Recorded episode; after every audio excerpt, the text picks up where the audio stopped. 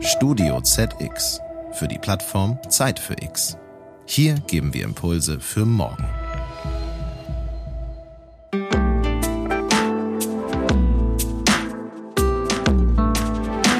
Herzlich willkommen zu Zeit für Klima, dem Podcast für Nachhaltigkeit.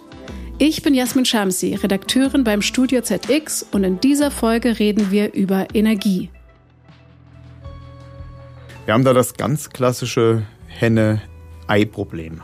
Wir brauchen Wasserstoff und müssen dafür die Infrastruktur entsprechend bauen. Die Infrastruktur zu bauen kostet sehr, sehr viel Geld. Und zu Beginn wird dort sehr wenig Wasserstoff transportiert werden. Und es muss uns gemeinsam gelingen, dieses Problem zu lösen.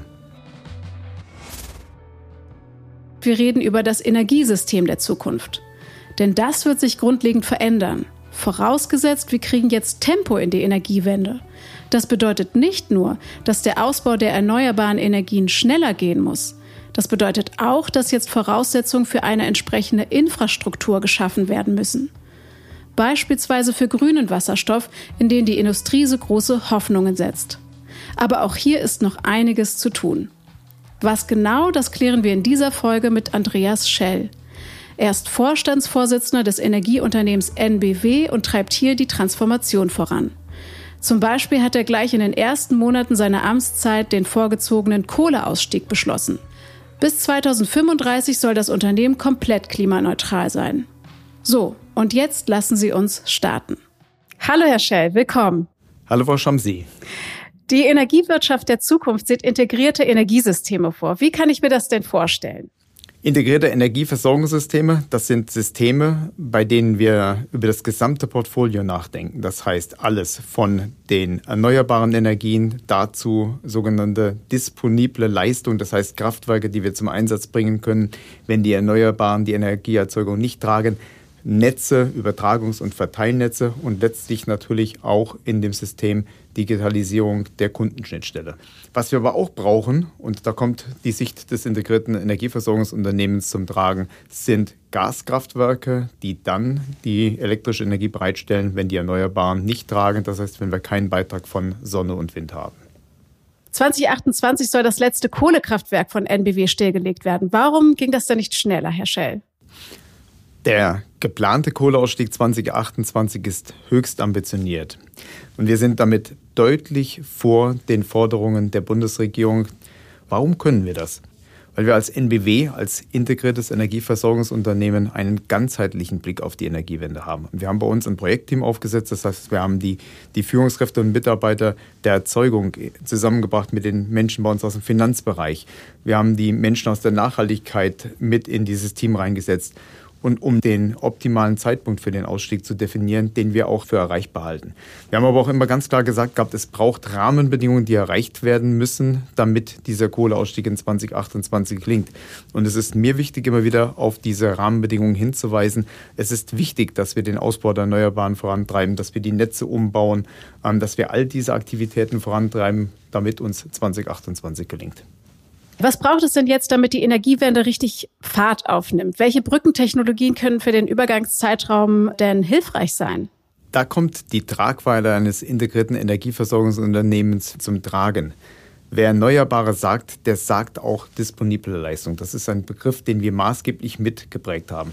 Nämlich Leistung aus Kraftwerken, die flexibel genug sind, dann einzugreifen, dann Energie zu produzieren, wenn die Erneuerbaren eben nicht tragen aus dem Ausstieg durch Kohle- und Kernenergie ist eine Lücke da im Bereich der regelbaren Energie, die wir jetzt entsprechend schließen müssen. Und das müssen wir eben durch Gaskraftwerke machen. Der Neubau von Gaskraftwerken ist enorm wichtig für unser Energieversorgungssystem. Die Bundesregierung plant den Neubau von circa 20 Gigawatt an zusätzlicher Leistung. Das sind 35 bis 40 Gaskraftwerke, die da gebaut werden müssen. Und es ist ganz wichtig, dass die Rahmenbedingungen jetzt klar gemacht werden. Das soll Anfang 2024 passieren, damit die Industrie, das heißt wir und andere Betreiber von solchen Anlagen entsprechend reagieren können und diese Gaskraftwerke beschließen, bauen können und äh, damit unser Energieversorgungssystem für die Zukunft sicher aufstellen. Stichwort Backup-Systeme. Zusätzliche Gaskraftwerke sollen immer dann zur Verfügung stehen, wenn Windräder und Photovoltaikanlagen nicht ausreichend Strom liefern. Wie viele sind denn davon nötig, von diesen zusätzlichen Gaskraftwerken? In der Branche geht man von etwa 20 Gigawatt an Leistung aus. Das ist äh, eine recht große Leistungsmenge, die wir bauen müssen bis 2030. 35 bis 40 große Gaskraftwerke oder Blöcke. Aber ganz wichtig, auch dort Tempo aufnehmen. Wir müssen uns über die Rahmenbedingungen klar werden. Es muss jetzt klar werden, da ist die Regierung gefordert, die sogenannten Auktionsbedingungen, die Rahmenbedingungen zu benennen. Das soll im ersten Halbjahr 2024 passieren. Denn dann kann die Industrie Bestellungen für diese Kraftwerke auslösen, diese Kraftwerke bauen. Auch dort unsere eigene Erfahrung.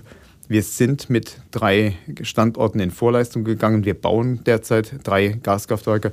Und nachdem klar war, was gemacht werden muss, ging es sehr schnell. Das ist an Bestandsstandorte gegangen. Eine gute und breite Unterstützung durch die Gemeinderäte an diesen drei Standorten. deswegen waren wir in der Lage und sind jetzt äh, mittlerweile am Bauen. Bis 2030 sollen alle Kohlekraftwerke vom Netz gegangen und die neuen Kraftwerke einsatzbereit sein. Ohne eine gezielte Förderung wird sich aber kein Investor für den Bau dieser Kraftwerke finden lassen. Die Bundesregierung feilt daher an einer neuen Kraftwerkstrategie. Worum es da genau geht, habe ich in den Shownotes verlinkt. Diese neuen Gaskraftwerke sollen idealerweise wasserstofffähig sein. Was versteht man denn darunter, beziehungsweise um welche Anforderungen geht es denn da?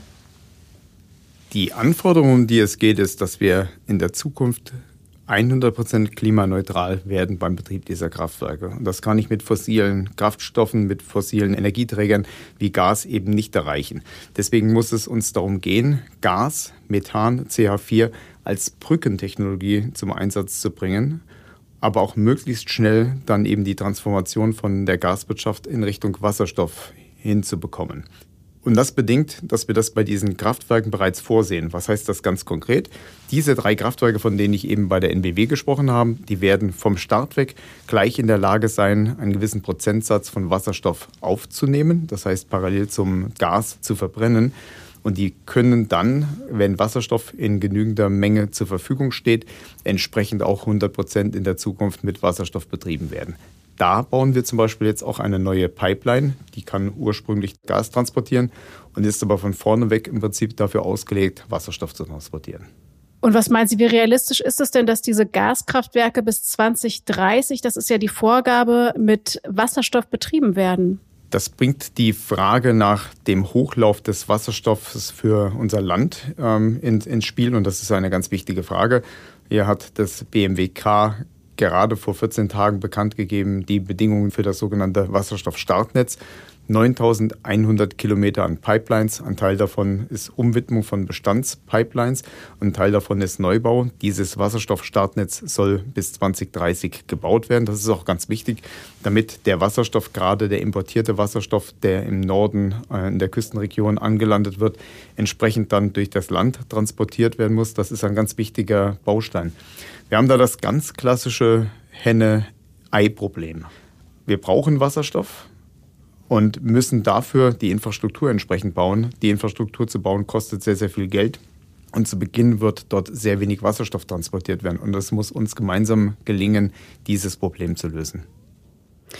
Da stellt sich mir jetzt auch nochmal eine andere Frage, und zwar, welche Rolle spielen denn in dem Zusammenhang die Speichertechnologien? Ich habe gehört, dass Sie ja auch in ein Pumpspeicherkraftwerk in Vorbach investiert haben. Das ist richtig. Äh, ich sprach vorhin von der Zukunft unseres Energiesystems. Das heißt, wir haben dort einen sehr hohen Beitrag von den erneuerbaren Energien und die sind einfach volatil. Und bei den erneuerbaren Energien habe ich notwendigerweise auch eine schlechte Überdeckung zwischen dem Verbrauch bei den Kunden, der sich nur bedingt steuern lässt, und eben der Erzeugung, die von der Natur abhängig ist, das heißt von Wind und Sonne. Und dann kommen Speicher zum Tragen. Ja, wir sprechen alle sehr gerne über Batterien als Speicher, aber selbst alle Batterien zusammengenommen, die heute schon bei den Menschen zu Hause eingebaut sind, alle zukünftigen Batterien in den E-Fahrzeugs, es wird uns damit gelingen, die Spitzen im Netz in der Produktion um wenige Minuten abzufangen und zu verschieben. Wir haben in Deutschland auch Zugang zu Pumpspeicherkraftwerken, aber das muss man auch klar benennen. Wir haben in Mitteleuropa nahezu das gesamte Potenzial für Pumpspeicherkraftwerke ausgeschöpft. Es ist auch schwierig, das den Menschen zu vermitteln. Pumpspeicherkraftwerke sind schon auch ein schwerwiegender Eingriff in die Natur. Dazu muss man die Natur massiv verändern. Das kann einen Beitrag und wird einen Beitrag liefern. Aber eines ist klar, äh, der große Beitrag wird dann kommen, wenn es uns gelingt, mit Elektrolyseuren aus Überschussstrom Wasserstoff zu produzieren und diesen dann zeitlich verzögert zum Einsatz zu bringen für die Energieerzeugung. Und solche Speichertechnologien wie zum Beispiel Redox Flow Batterien, also das, was jetzt zum Beispiel CM Blue macht, ist das für Sie nicht interessant? Das ist sicherlich als Technologie interessant, steckt allerdings noch in den Anfängen dieser neuen Technologie. Und nochmal, selbst wenn man alle Batterien zusammennimmt, reden wir von Minuten der Energieerzeugung, die ich da drin speichern kann. Es ist nicht der ganz große Beitrag. Aber eines müssen wir klar alle zur Kenntnis nehmen. Jede kleine Kilowattstunde zählt an der Stelle und das ist wichtig. Und von daher müssen wir uns mit allen Technologien beschäftigen. Bei den Flüssigbatterien von CM Blue handelt es sich um solche, die aus organischen Materialien bestehen. Das fränkische Unternehmen nutzt dafür Lignin, ein Abfallprodukt bei der Papierherstellung. Der Pflanzenstoff ist nicht nur in Massen vorhanden, er kann auch recycelt werden. Am österreichischen Solarpark Schattendorf wurde im Juli dieses Jahres der erste Großspeicher von CM Blue installiert. Herr Schell, woran liegt es denn, dass wir beim Ausbau von erneuerbaren Energien nicht schnell genug vorankommen? Mal eine ganz grundsätzliche Frage. Ganz grundsätzlich müssen wir uns in Deutschland mit der Beschleunigung von Genehmigungsverfahren beschäftigen. Jeder, jede, mit dem ich spreche, singt das gleiche Lied an der Stelle. Es geht darum, dass wir bei den Genehmigungsverfahren schneller werden. Jetzt ist das mit Sicherheit nicht die Schuld derer, die, die diese Verfahren bearbeiten, sondern dahinter steckt ja eine Gesellschaft. Und deswegen ist es für mich enorm wichtig, die Menschen in unserer Gesellschaft mitzunehmen. Der Mensch muss in der Mitte stehen in unserer Betrachtungen. Es ist ganz wichtig, dass wir den Menschen aufzeigen, was wir vorhaben, dass wir sie in den Prozess frühzeitig mit einbinden, sodass dann, wenn es zum Genehmigungsverfahren kommt, weniger Einsprüche, weniger Einwendungen dagegen hervortreten und damit das Verfahren besser abläuft. Ein anderes Thema in Deutschland, wir müssen uns damit beschäftigen, die Bürokratie abzubauen. Ein wichtiger Aspekt für mich ist da der Aspekt der Digitalisierung. Wir wären heute in der Lage, unsere Anträge digital einzureichen. Das sind eben viele Genehmigungsbehörden heute noch nicht. Das heißt, als Konsequenz davon wird das heute in Papierform hingefahren. Das ist im, im Falle von einem Windpark ein ganzer Kleinbus mit mehr als 30.000 Blatt Papier in mehrfacher Ausführung, die dort eingereicht werden, die dort zum Teil eingescannt werden müssen, die dann aber auch bearbeitet werden. Und das passiert dann schon digital. Aber wir müssen zum Beispiel gerade so eine digitale Schnittstelle machen, das Verfahren beschleunigen. Das sind Themen, die sind echte Hindernisse bei uns in Deutschland. Das kann ich mir vorstellen. Digitalisierung spielt auch noch in einem anderen Bereich eine große Rolle. Die NBW beschäftigt aktuell rund 27.000 Mitarbeitende. Stehen Ihnen für die Energiewende denn ausreichend Fachkräfte zur Verfügung? Wir müssen in den nächsten Jahren mehrere tausend Mitarbeiterinnen und Mitarbeiter ersetzen. Das ist an vielen Stellen die Demografie unserer Mitarbeiterinnen und Mitarbeiter. Viele verlassen altersbedingt das Unternehmen und müssen ersetzt werden. Und wir haben in Deutschland allgemein einen Fachkräftemangel, der ist dem geschuldet, dass sich unsere Gesellschaft so stark verändert. Wir haben auch den Trend, gerade vieler jüngerer Menschen weniger Zeit mit Arbeit verbringen zu wollen. Das sind alles Aspekte, die wir berücksichtigen müssen. Und aus dem Grund kommen wir als um einen Beitrag durch die Digitalisierung bei dem Thema Fachkräftemangel nicht drumherum. Wir müssen darüber nachdenken, wie es uns gelingt, symbiotisch Mensch neben Maschine so zu arbeiten, dass die unliebsamen Tätigkeiten des Menschen mit Hilfe der künstlichen Intelligenz bearbeitet werden, sodass wir die Menschen von den unliebsamen Themen entlasten und der Mensch das machen kann, wozu er wirklich hervorragend in der Lage ist, Systeme zu überwachen, kreativ zu werden, nach vorne zu denken, Visionen zu entwickeln. Und das ist da, wo die Digitalisierung ganz stark zum Tragen kommen muss. Welche Chancen kann denn die Digitalisierung für neue Tätigkeitsfelder bieten? Wir stehen gerade bei dem Thema künstliche Intelligenz oder Generative AI noch ganz am Anfang. Man sieht aber, wie schnell sich das Ganze entwickelt. Von daher gehe ich davon aus, ja, es wird neue Tätigungsfelder geben. Es wird Berufsgruppen geben, die wir heute noch gar nicht auf dem Schirm haben, die sich daraus ergeben, dass wir diese Technologie zur Anwendung bringen. Lassen Sie uns doch mal einen Blick in die Glaskugel werfen. Stellen Sie sich vor, die ganze Bandbreite Ihrer Produkte und Dienstleistungen würde schon heute Verwendung finden. Wie sehe für Sie eine ideal vernetzte Energieinfrastruktur aus? Eine gelungene und gelungen heißt für mich auch kapitalschonende Aufstellung, bei der wir ganz klar die erneuerbaren Energien in den Vordergrund stellen, bei der wir aber auch dafür Sorge tragen, dass wir Energie versorgungssicher und bezahlbar leisten können, indem wir entsprechend Backup-Kraftwerke zur Verfügung stellen, bei denen wir Netze haben, Übertragungs- und Verteilnetze, die flexibel genug sind, die Energie von den Erzeugern hin zu den Konsumenten bringen und natürlich bei denen wir auch die Kundenschnittstelle so digitalisieren, dass der Kunde einen realen Benefit davon hat. Also eine digitale, sichere und nachhaltige Energieversorgungsinfrastruktur. Das klingt sehr, sehr spannend. Vielen Dank, Herr Schell. Vielen Dank und Ihnen noch einen schönen Tag. Das war's mit dieser Folge von Zeit für Klima. In den Shownotes finden Sie weitere Infos zu NBW. Schön, dass Sie heute dabei waren und sich Zeit fürs Klima genommen haben. Um auch die nächste Folge nicht zu verpassen, abonnieren Sie diesen Podcast. Tschüss, bis zum nächsten Mal.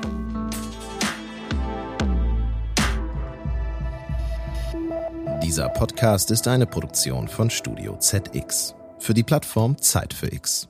Hier geben wir Impulse für morgen. Sie wollen mehr spannende Podcast-Folgen hören? Dann besuchen Sie uns doch auf zeitfürx.de.